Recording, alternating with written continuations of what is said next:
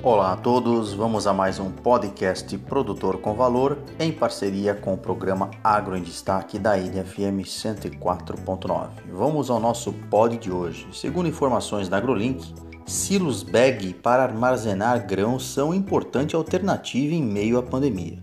Bom, então segundo esses impactos né, dessa pandemia do coronavírus, que causaram inúmeros impedimentos aos agricultores que deveriam entregar a sua safra, pressionando-os a armazenar sua produção.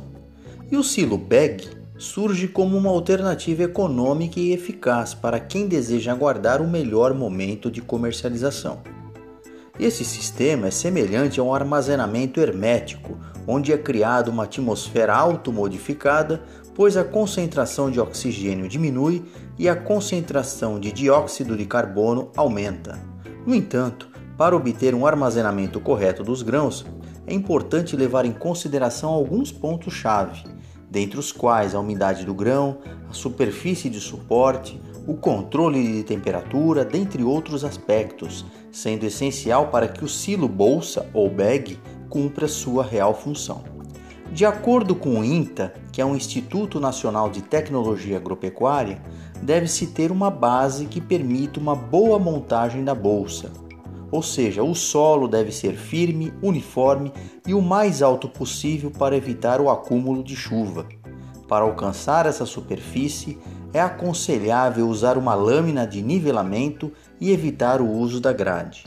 A localização da bolsa deve ser preferencialmente norte-sul, permitindo uniformidade de irradiação solar.